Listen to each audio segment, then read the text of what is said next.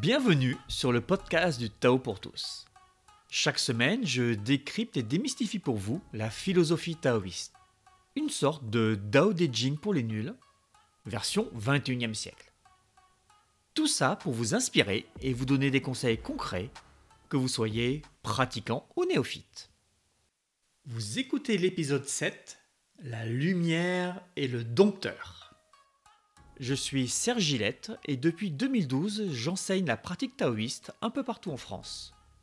Je suis aussi fondateur de TheDaoProject.org, la seule plateforme dédiée à l'apprentissage pratique et moderne du taoïsme.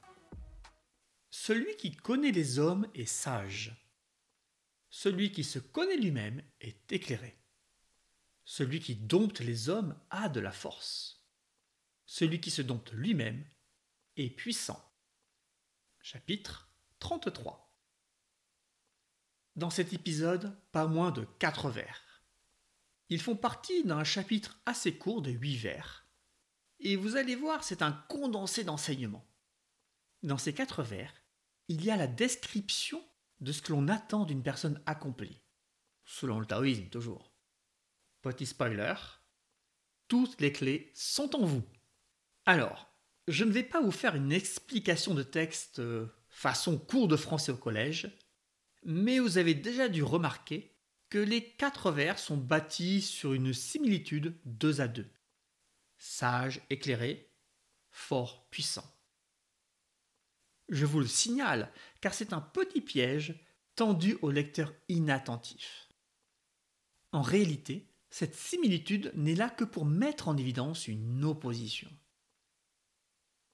Pour bien comprendre et surtout savoir comment appliquer ce passage, je vais vous expliquer les vers deux par deux. Commençons par les deux premiers. Dans le premier vers, celui qui connaît les hommes est sage. L'idéogramme qui est traduit par sage signifie aussi connaissance ou éducation.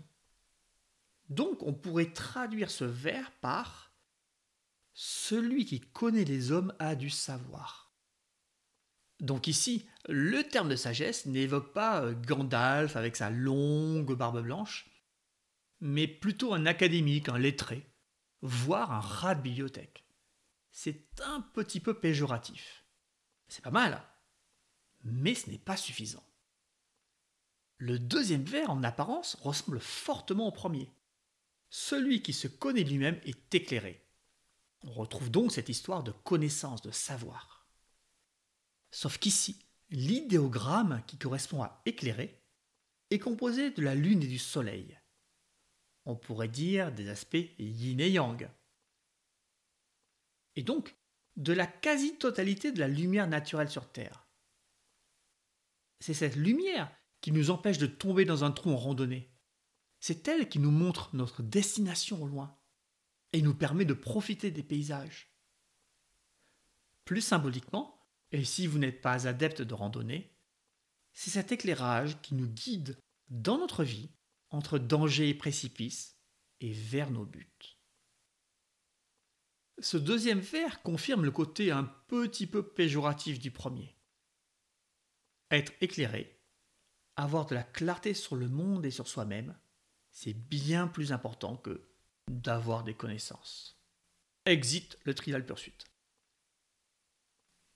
La première idée fondamentale ici, c'est qu'avoir des connaissances, c'est bien.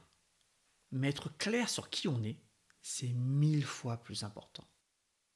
Dans ce passage, on trouve en fait le connais-toi toi-même, qui est une idée assez populaire en Occident. D'ailleurs, si la phrase est attribuée à Socrate, c'est en réalité une gravure sur le fronton du temple de Delphes. Notice ton. Désolé, je ne parle pas grec. Qui signifie connais-toi. Et justement, le temple de Delphes est dédié à. à.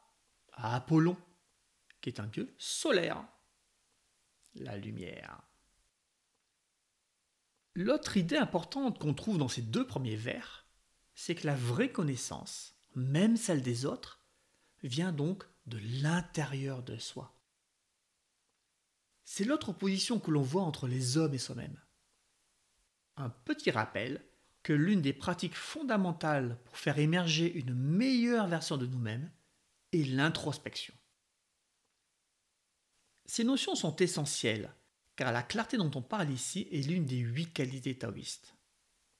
Cette clarté est une vision éclairée de nous-mêmes, sans phare, sans mensonge, sans complaisance, sans jugement de valeur. Le Tao Te Ching nous remet les priorités en place. Avant de s'occuper des autres, il faut s'occuper de soi. Et ça s'applique à plein de domaines. Avant de conseiller autrui, étudions-nous nous-mêmes. Avant de vouloir corriger les autres, corrigeons ce qui ne va pas chez nous. Avant de se moquer de quelqu'un, regardons en face de nos défauts.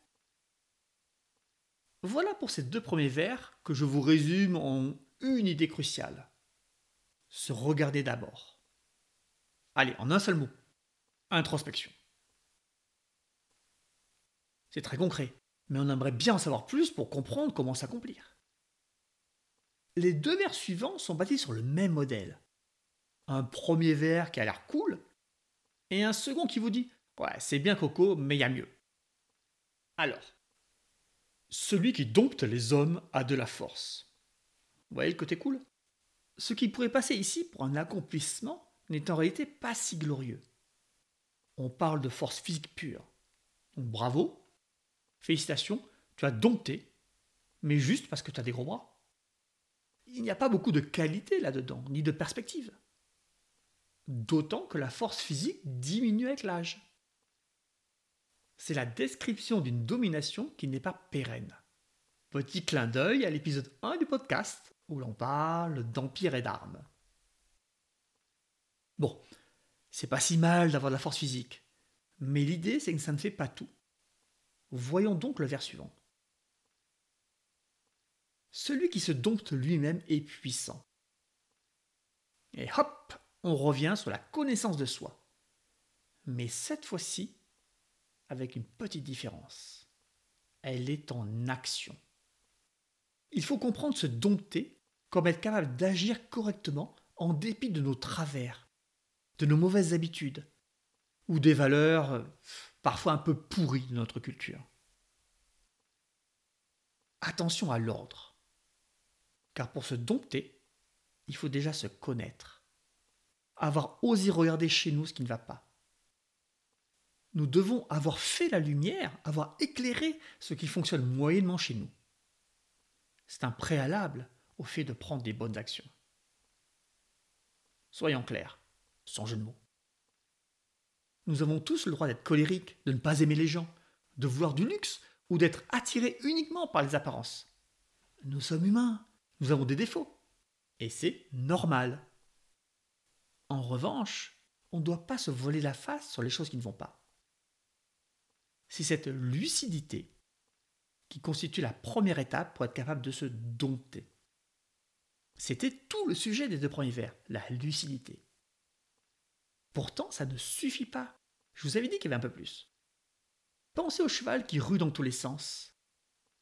Pour le dompter, le fait de comprendre que l'animal n'a pas envie d'avoir une selle sur le dos car ce n'est pas naturel pour lui, n'est pas suffisant.